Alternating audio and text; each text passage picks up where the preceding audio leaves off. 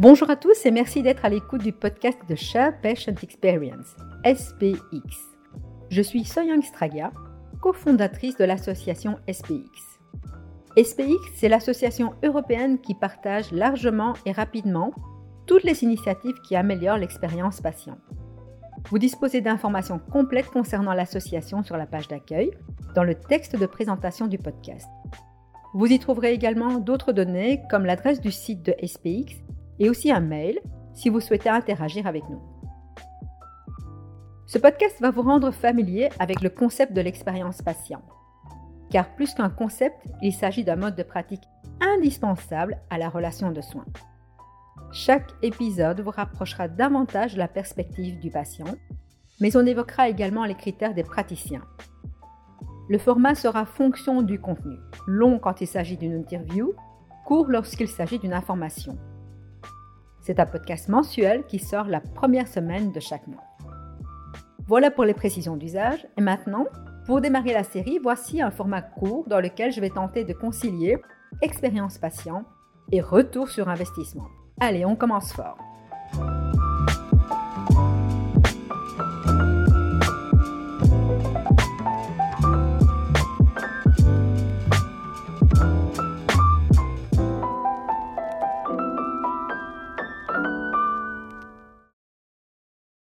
Lorsque j'aborde le sujet de l'expérience patient, surtout avec les dirigeants des institutions, rapidement la question suivante arrive sur le tapis.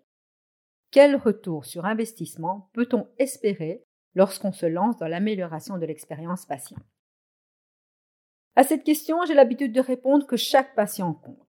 Évidemment, dit comme ça, vous pouvez l'imaginer, ça ne suffit pas à mon interlocuteur. Disons que ça ne le rassure pas vraiment. Alors qu'est-ce que ça veut dire chaque patient compte? En fait, il compte au sens que le patient est une personne, donc importante et unique en tant que telle, ce qui est déjà pas mal. Mais également parce qu'il est crucial aujourd'hui, pour une organisation sanitaire, quelle que soit sa taille, d'éviter ce risque, ne fût-ce que de perdre un seul patient.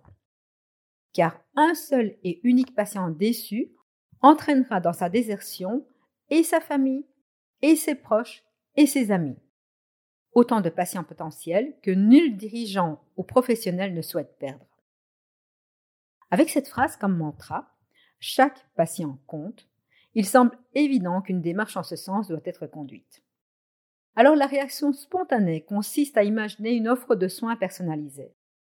L'erreur que l'on commet la plupart du temps est de croire que c'est l'acte médical ou l'acte de soins qui doit impérativement être individualisé. Or, c'est totalement impossible, voire dangereux de vouloir procéder de cette manière. En effet, pour qu'un acte médical soit le plus performant possible, et on peut se poser cette question, quel patient ne souhaite pas que l'acte médical soit performant? Eh bien, pour que cet acte soit le plus efficace en termes de procédure, le résultat à ce stade n'étant pas encore garanti, le prestataire doit non seulement le réaliser le plus de fois possible, c'est-à-dire le plus grand nombre de fois en valeur absolue, mais il doit également, et c'est impératif, le réaliser systématiquement de la même manière, de sorte que l'acte devient quasi automatique à l'instar de ce soldat d'élite capable de démonter, remonter les pièces d'une arme les yeux bandés. Donc, le curseur de l'expérience patient ne se situerait pas au niveau des soins, ni au niveau de l'acte médical, la réponse est non, définitivement non. En réalité, les entreprises qui parviennent à faire la différence en matière d'expérience patient sont les établissements qui misent considérablement sur la qualité de la relation qui accompagne la prestation de santé. Il s'agit bien d'individualiser la relation et non l'acte. Dès lors, la perspective d'amélioration devient accessible à tout un chacun, pourvu qu'on s'attarde un, seul instant. Chaque professionnel est invité à délivrer la prestation technique de manière la plus standardisée possible, ce dont il est déjà capable sans effort d'apprentissage, rappelez-vous le soldat et son arme. Et dans le même temps, il est stimulé à l'apprentissage de la relation interpersonnelle adaptée. Ce qui signifie, et ceci est considérable, que le gestionnaire ne doit en aucun cas réaliser un investissement majeur qui contribuerait à changer le core business des prestataires, puisque le core business ne doit pas être modifié.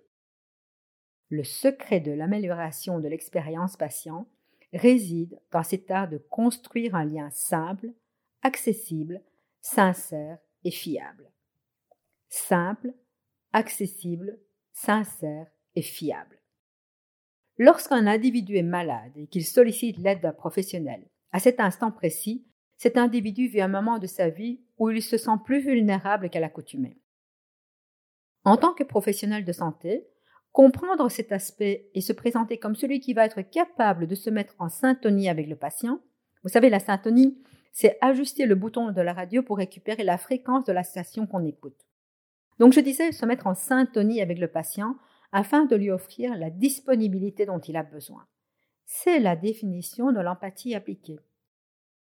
Donc pour répondre à ce dirigeant qui se demande quel retour sur investissement il peut espérer en engageant son entreprise dans l'expérience patient, je réponds avec force que non seulement l'investissement reste minime, mais qu'en plus les retombées seront-elles énormes en termes de réputation et d'attractivité pour son institution, et surtout en termes de résultats cliniques améliorés pour les patients qui fréquentent son établissement.